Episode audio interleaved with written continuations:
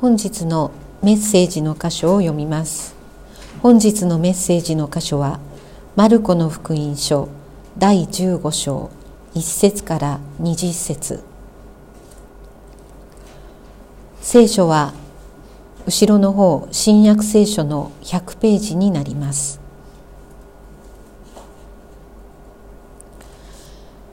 マルコの福音書第15章。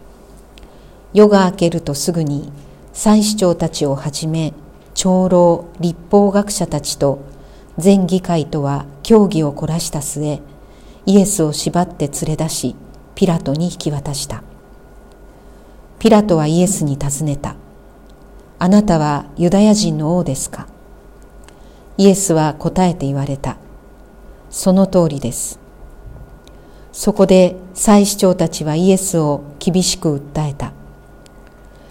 ピラトはもう一度イエスに尋ねて言った。何も答えないのですか見なさい。彼らはあんなにまであなたを訴えているのです。それでもイエスは何もお答えにならなかった。それにはピラトも驚いた。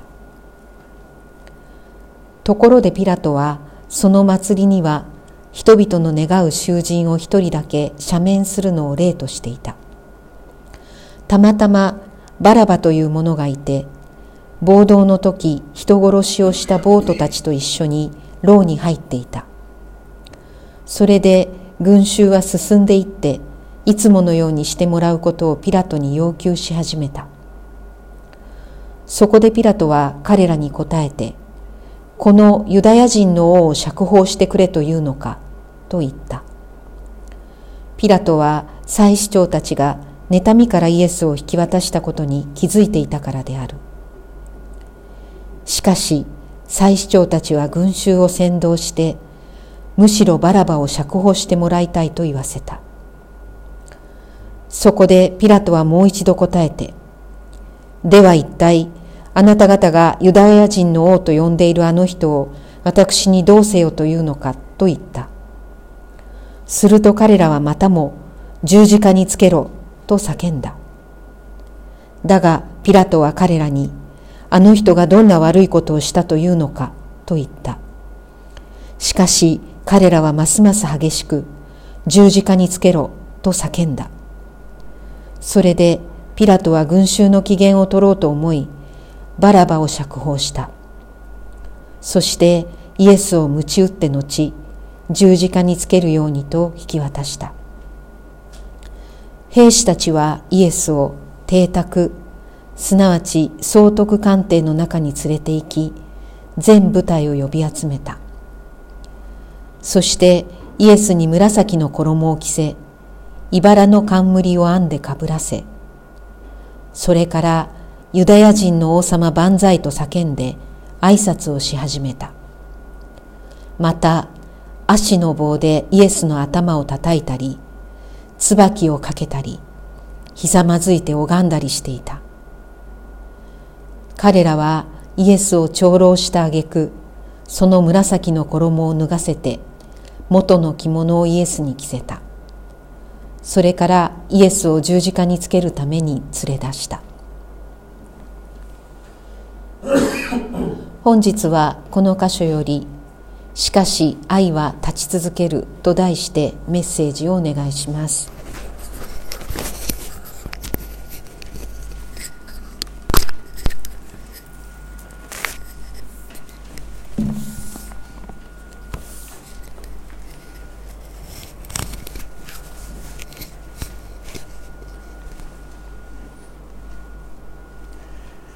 皆さんには王様はいますか？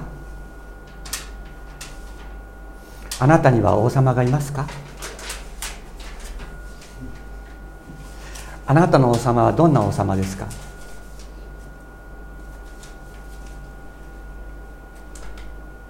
今日ここで私たちが今聞いた聖書の言葉の中にユダヤ人の王という言葉が4回出てきます。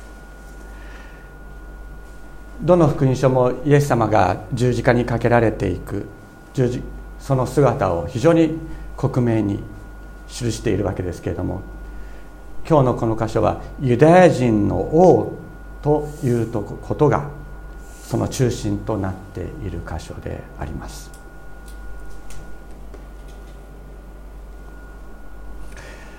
先ほど質問しました。あなたに王様がいますか？どうでしょう？皆さん私の王様はこの方だという方はいるでしょうか。私は今から随分前になりますけれどももう30年以上前になりますが、えー、オーストラリアというところに行きました。勉強に行きました。で最初の年にですね私がオーストラリアに行った行った最初の年がオーストラオーストラリア建国200年でありました。あ最初の年じゃない2年目です2年目がオーストラリア建国200年でありました。するとですねあのエリザベス2世があのオーストラリアに来たんです。そうするとあの私があの最初住んあの住んでいたオーストラリアの大学の、まあ、学生寮があったんですけどその学生寮に住んでるあの、まあ、20歳ぐらいの男の子たちがですね僕たちのクイーンが来るって言って大騒ぎしてるんですね。もう本当に喜んで僕たちのクイーンが来るんだって言ってる。で私はあのまあもちろん頭では分かってましたけれどもエリザベス2世はあの英連邦全体の王様なんですね女王様。であってイギリスという国だけの女王様じゃなくてオーストラリアの女王様でもあるんですよ。知ってました？イギリスだけじゃないんですよ。オーストラリアの女王様でもあるんです。皆さんエリザベス2世ってパプアニューギニアの女王様って知ってました？それを知らそれを知ってる人はちょっと多くはないと思いますけれども エリザベス2世はパプアニューギニアの女王様でもあるんです。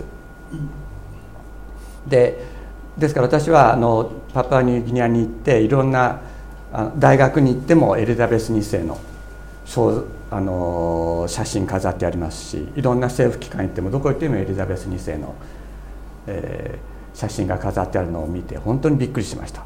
あこの人たちの女王様なんだこの人はっていうふうに思ってですね非常にびっくりしたことがあるわけですけれどもあなたの王様は誰ですか？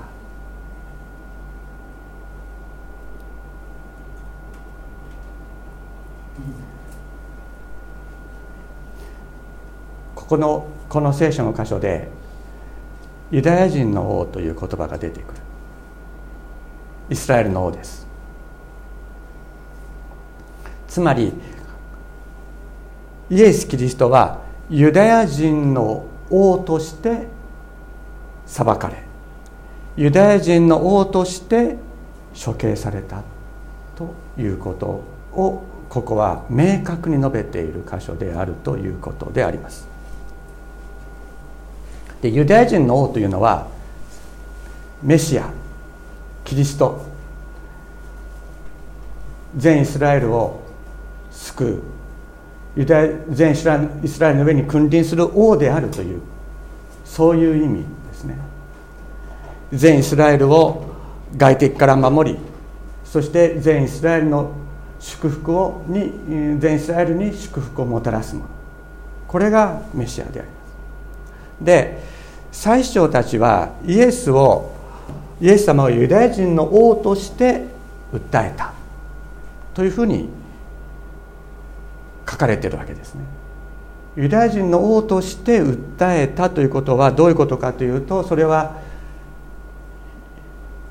当時地中海世界を治めていた支配していたローマに対する反逆罪この人はローマに対する反逆を企ててそして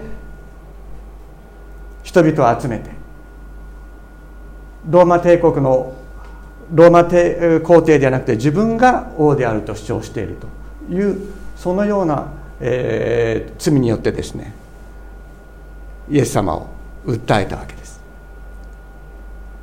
そしてそれに対して最終的にピラトはイエス様をユダヤ人の王として処刑するということになるわけなんです。ではユダヤ人の王として処刑された人が私たちとどういう関係があるのか。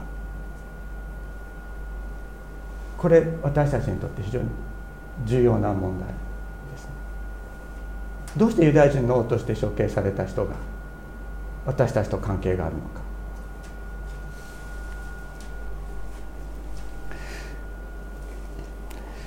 ここに、えー、イエス様はユダヤ人の王として十字架にかけられるわけですけれども一人救われた人がいました。それはバラバーという人です。でこの人は実際にローマに対する暴動を起こして人を殺した愛国主義的テロリスト集団の一人だったんです。この人は。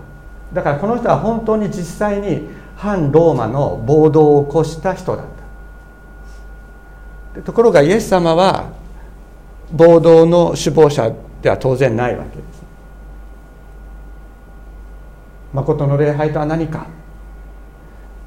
誠に神の愛に生きるとはどういうことなのか？神の愛を受けるとはどういうことなのか？神の前に正しくあるとはどういうことなのか？そのことのためにそのことを自分の体を持って証ししたのが主イエスであった。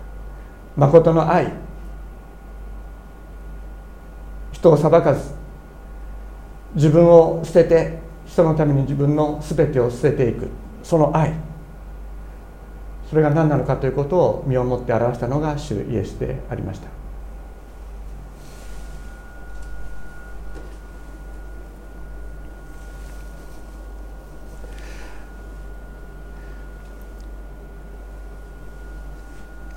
もしここでですねイエス様が私はユダヤ人の王であるけれどもそれはローマ皇帝を打ち倒そうとするものではなくて政治的な意味でのメシアではないともし主張していたとすれば無罪放免になって十字架にかけられることはなかったはずなんです。どうしてかというとピラト自身もイエス様がそういうような意味でのユダヤ人の王ではないということが分かってたからです。ピラトはユダヤ人が妬みのためにイエス様を引き渡したことを理解していました。しかしイエス様は言うならば無実の罪で訴えられてそして処刑されようとする。断罪されようとするときに口を開かない、どうですか皆さん？自分が何にも悪いことしてないのにお母さんが「あなたこれ何やってんの?」って言ったら自分がやってないことについて「何やってんの?」って言われたらどういうふうに思いますか？え私やってないもんって言いますよね。絶対言うよね。本当にやってても私やってないもんって言うよね。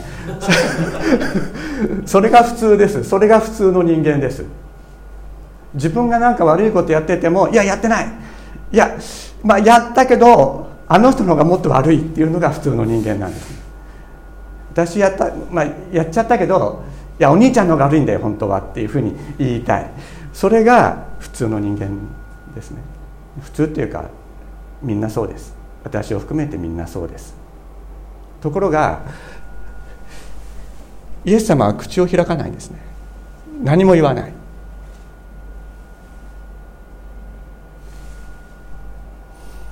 これは何度も皆さんにお話ししていますけれども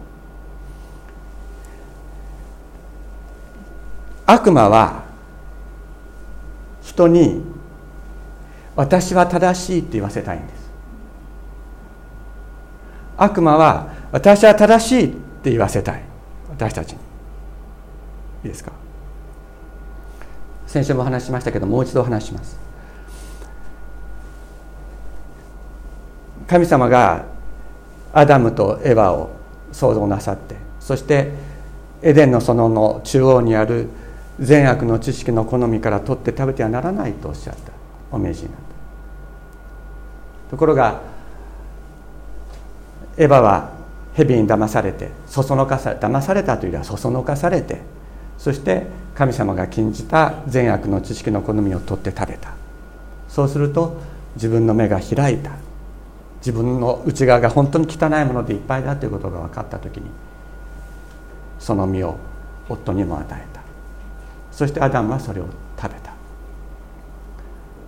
で神様にねその善悪の知識の好みを食べてしまったということがバレた時にアダムは何と言ったか「いや私悪くないんです」って言ったんです「いや私悪くないんですよ」神様この女が悪い。私が悪いんじゃなくてこの人が悪いって言って。でこの女はあなたが私のそばに置いた人です。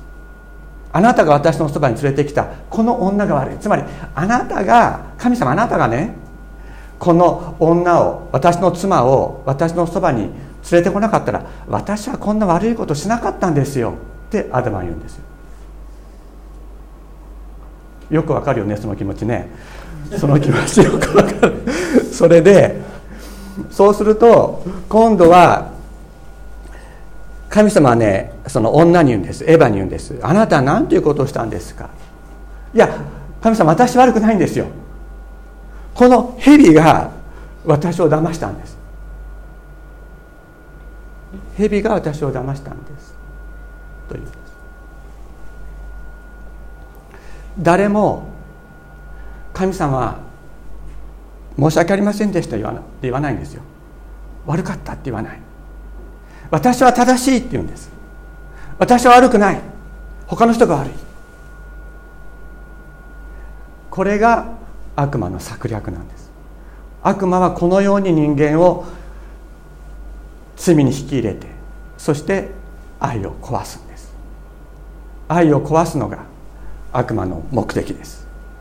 そしてそのためにはどうさせればいいか。私は正しいって言わせればいいんです。私は正しいという時に正しくない人がそこにいるという主張をすることになるのです。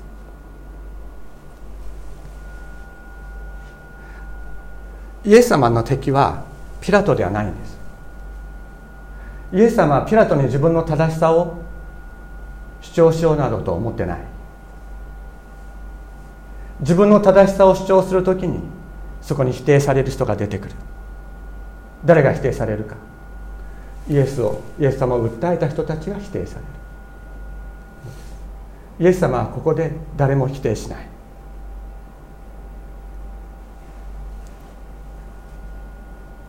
自分が正しいとは言わないんです。自分が正しいと言わないことにおいてそこに愛が立つのです。自分が正しいという時に愛は倒れる。しかし自分の正しさを主張しない時にそこに愛が立つのです。みんなねみんな自分は正しいって言ってる。イエス様以外は。みんな自分は正しいって言ってるんです。このイエスが悪い。みんなでこのイエスが悪い。このイエスが悪いって言ってる。罪を犯さなかったイエス様に対してそのように言い立てる。しかしイエス様は口を開かない。口を開かない。それはイエス様は自分の正しさを主張することが目的なのではなくて悪魔を打ち倒すことが目的だからです。そしてそのさらにその先に全人類の罪のあがないを成し遂げるというその目標に向かってイエス様はただ一点十字架に向かう十字架に向かっていくただその一点だけを見つめておられました。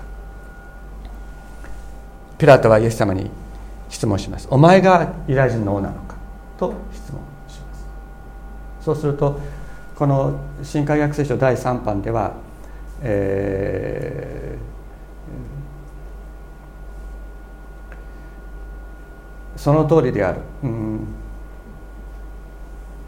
ちょっと待ってください。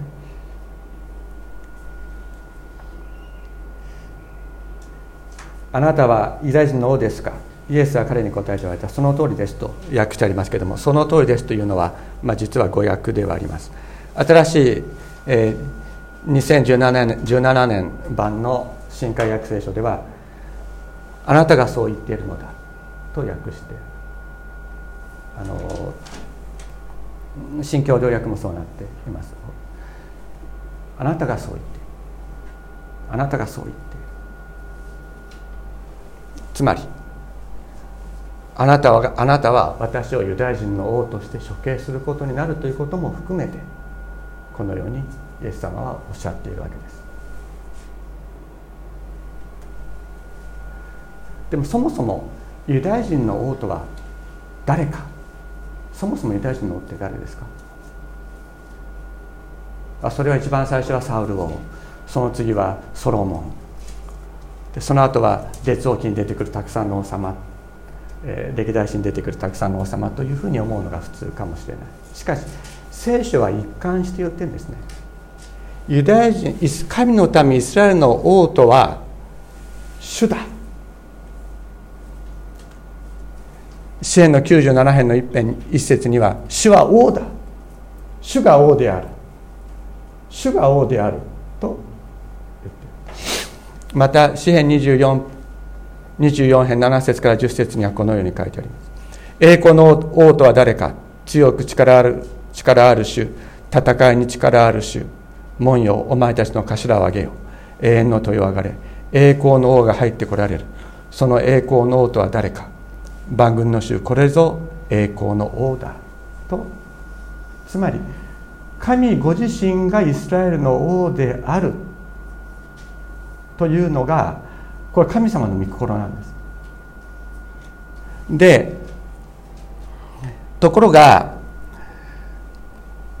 サムエルの預言者サムエルの時代。それまで獅子とその以前は獅子と呼ばれるリーダーたちがイスラエルを治めていましたけれどもイスラエルの民は自分たちが弱いのは王様がいないからに違いない。外敵から苦しめられるのは力強い王様がいないから外敵からこう責められて苦しい思いをするんだというふうに思ってですね。私たちの上に王様を立ててくれっていうふうにこう言うんですね。でそのことは神様の御心を損なった。神様はそのことをお喜びにならなかったということがサムエル記に書いてあります。つまり神様はご自身がイスラエルの王として全イスラエルをそして一人一人を導く。それが神様のお心であったんです。ところがイスラエルは神様ご自身が王であることを拒否した。その結果サウル王をサウル王を立てることをですね神様はまあしぶしぶお認めになる。それがイスラエルのに王様が出てきた結果きっかけであったんですね。神多くの王様がイスラエルに建てられましたけれども神様の御心は何ですか？私自身があなたの王となる。私自身があなたの王となる。これが神様の御心であるのです。で先ほどオーストラリアでエリザベス2世が来た時に若者たちが大はしゃぎしてた話をちょっとしましたけれども私は非常に不思議だった。で君エリザベス2世にで会うの？いや会うわけじゃない。たただ来るから嬉しい。まあそういう喜び方もあるのだろうと思いますけれども。実際に会えるのであればそれはある意味ですごく名誉なことではあると思いますね。あの皆さんもあのご存知のあの私たちの教会の友達で丹下なゆかりさんという方がいらっしゃいます、えー、オランダに住んでいらっしゃる方ですけども彼女はですねあの今のあの天皇陛下と皇后陛下がオランダにあの数年前にいらっしゃった時に日本人の代表として会ってるんですね。でそういうふうに個人的に会って個人的な関係を結ぶことができるのであれば王様と出会うということは本当に素晴らしいことだというふうに思うし名誉なことであり光栄なことだと思います。しかし実際に一生会うこともない王様をいただくということことは私たちにとってどういう意味があるのでしょうか？主主が神様が主が王であると言われる時に主が全イスラエルの王であると言われる時にこの主はイスラエルに属する全ての人と個人的な関係を結ぶことができる王様であるということであるのです。あのヘブライ語で「全て」っていうのは「コール」っていう言葉なんですけれどもこの「コール」っていう言葉は一人一つ一つという意味でもあるんですね。一つ一つという意味でもあるんです。だから全イスラエルの王ということはイスラエル人一人一人の王である。一人の一人の王であるということは一人一人と関係を持つ神。一人一人を導く神。一人一人を守る神という意味であります。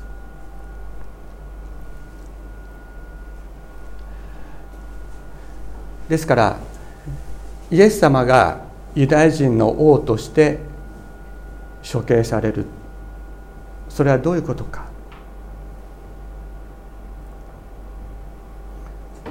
イエス様が見つめておられたのは真実の王は民のために命を捨てるということであります。でそれはもちろん民の罪の贖いのためにご自身の命を捨てられるわけですけれども完全な供え物としてご自身を捧げるということをイエス様はずっと見つめておられた。でこれは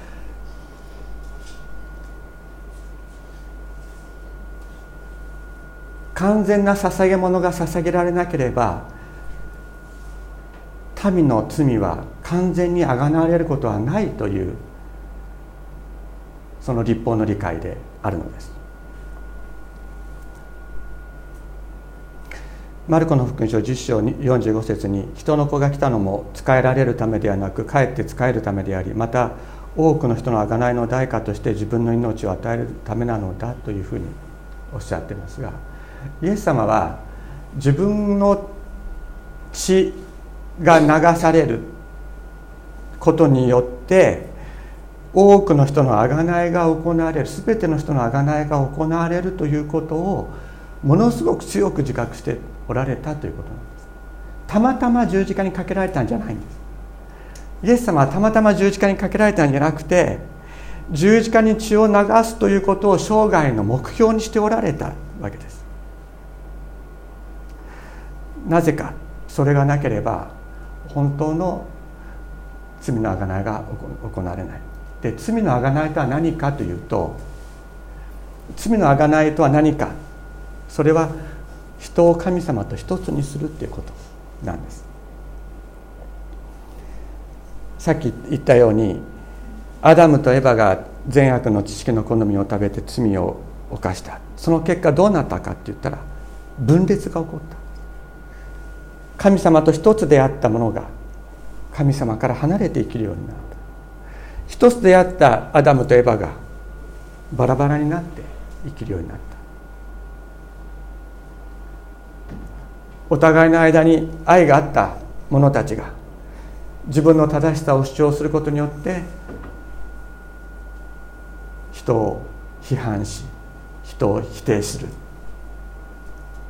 そのようになっていった者たち。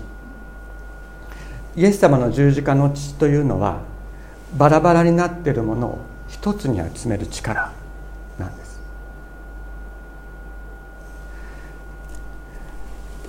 エペソビテの手紙にこういう言葉があります。エペソビテの手紙。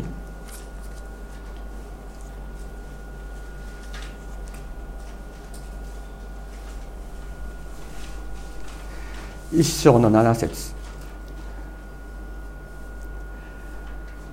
この方にあって私たちはその血によるあがない。罪の許しを受けていますとあります。そしてさらに実節に行きますと時がついに満ちて実現する。その御心の奥義はその時がついに満ちて実現する。一切のものがキリストにあって天にあるもの地にあるものがこの方にあって一つに集められるとある。つまり血の血による贖いは分裂している者たちを一つに集める。そういう力がある。神の子イエスの血は分裂しているものを一つに集める。一つにすることができる力。それが罪の贖いなんです。だから罪の贖いっていうのは私は私だけ罪が許される。アーメン。私は私だけ罪が許される。あの人とはちょっと背中と背中合わせて別の方向を向いていきたいということではないんです。一つのものを一つに集める力。一人一人が神様との完全な関係が与えられる時に人と人との間においても人と人も一つとされていく。そういうそういう愛をこの地に満たす。それがイエス・キリストの十字架の血の力なんです。イエス様はこれをなす。成し遂げるために十字架に向かわれるのです。そしてそれこそ王がすることなのだ。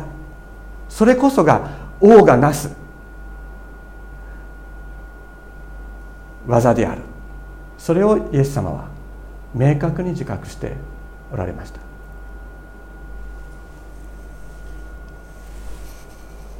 私たちとどんなに違うことでしょうか。私たちは何か本当にちっちゃなこと。本当にくだらないちっちゃなことでいや私は悪くない。いや私やってないし。っていうのが私たちです。しかしそこに私は正しい私は正しいという時に神の愛が否定されていくのですイエス様はそういうところから私たちを救うために来られたんです。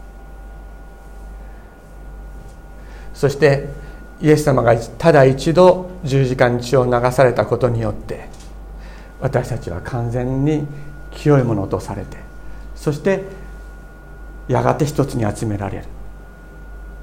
そのことを聖書は述べています。イエス様がなさったこと。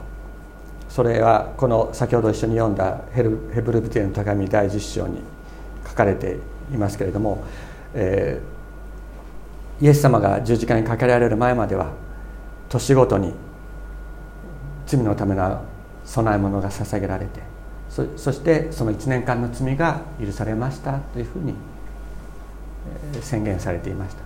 しかしそれは毎年捧げなければならないものというのは完全なものではなかった。ので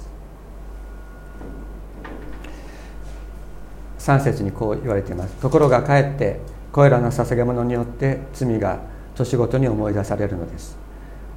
おお牛とヤギの血は罪を取り除くことはできません。ですからキリストはこの世界に来てこう言われた。あなたは生贄や捧げ物を望まないで私のために体を作ってくださいました。あなたは全焼の生贄と罪のための生贄とで満足されませんでした。そこで私は言いました。さあ私は来ました。聖書のある間に私について記されている通り神をあなたの御心を行うために。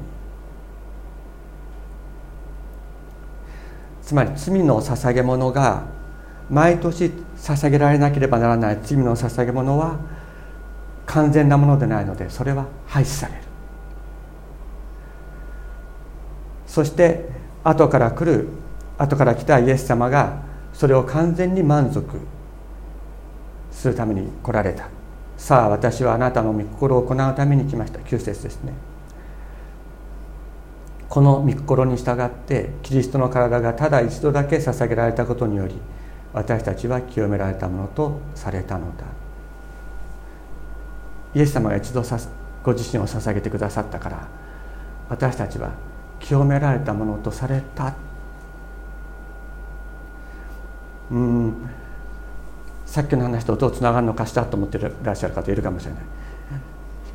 今でも自分は「え私悪くないし」ってすぐに思う。思いますよね。私も思います。それなのに聖書はキリストの体がただ一度だけ捧げられたことによって私たちは清められたものとされているっていうふうに言ってる。ここ重要なポイント。私たちが「え私悪くないし」って思わなくなったら私たちは清められたと私たちは思うでしょ。私悪くないしって言わなくなったら私たちは清められた清められてるんだなっていうふうに感じる。聖書はそうは言わないんです。私たちは今でも私悪くないしっていうような人間なんです。私もそうです。皆さんそうじゃないですか。私悪くないしってすぐに思う。自分がそういう人間であるということを自覚しているということと自分たちが完全に清められたものとされているということは別のことだっていうんです。それはイエス・キリストがただ一度自分ご自身を十字架に捧げられたことによって私たちは完全に清いものとされているんだということなんで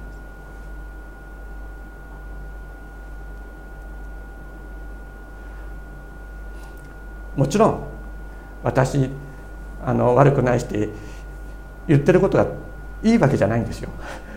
いいわけじゃないんだけどいいわけじゃないんだけどそういうそう思わざるを得ないこういう罪深い者たちをイエス様は完全に清いものとしてくださったんだ。神様の前に清いものとしてくださったんだって言うんです。ここに私たちの救いがあるんです。いずれ私たちも少しずつ変えられていくでしょう、ね、最初は、ね「あ私悪くないし」って言っちゃった途端「あしまった」って。いうそういう自覚から始まってですねだんだん私悪くないしって言わないものにちょっとずつ変えられていくでしょう。だけど私たちが覚えたいのはこういう私たちを神様の前に完全なものとするイエス様の十字架の父親があるっていうことなんです。イエス様がそのために十字架に向かってくださったってことなんです。そのためにイエス様は何にも悪くなかった。罪を何も犯さなかったのに。口を一口一口も私は悪くないと言わずにですね十字架に向かっていってくださった。ここに神の義が全うされたんです。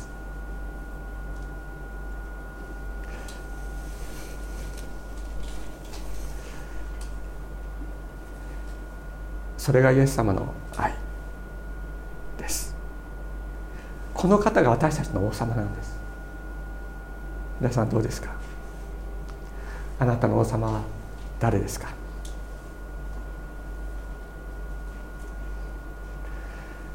私たちはこの方と毎日出会うことができます。祈りの中で。毎日この方に話しかけること語りかけることができるそしてこの方の温かい見てを毎日感じながら生きていくことができるんです。どうぞ皆さんイエス様に向かって「王様」って言って「私の王様」って言って語りかけてみてはどうでしょうか？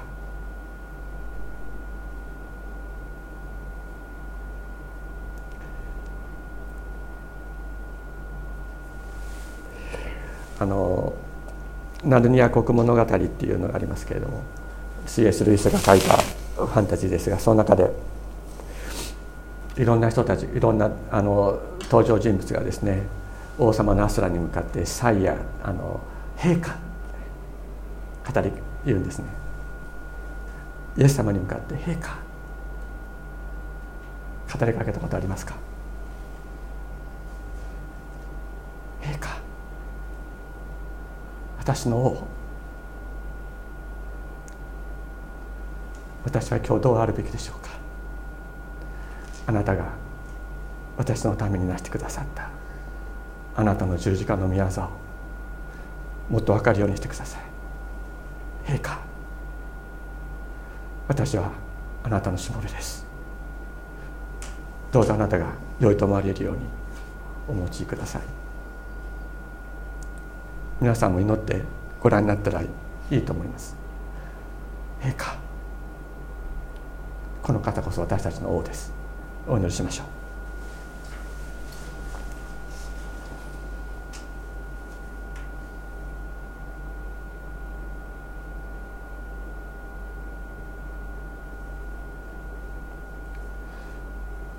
主イエス様私たちの王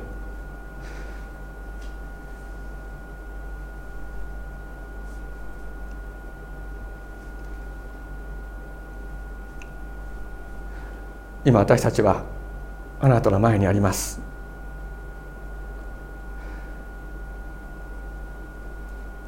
ただ十字架に向かい私たちの罪をあがない。私たちを神様と一つとするために。また私たちお互いを一つとするために十字架に向かってくださった。あなたを褒めたたえます。陛下あなたは私たちの王です。私の王です。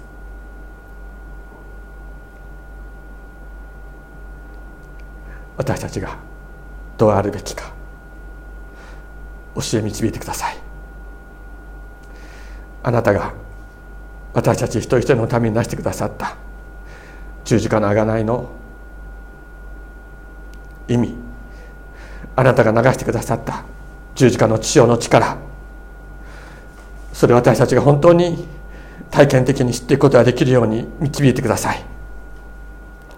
あなたでなければなすことができなかったこの技を私たち本当に心を開いて受け取りあなたの十字架の父を褒めたたえつつ歩んでいくことができるよう助けてください。イエス様の尊い皆によってお祈りします。アメン。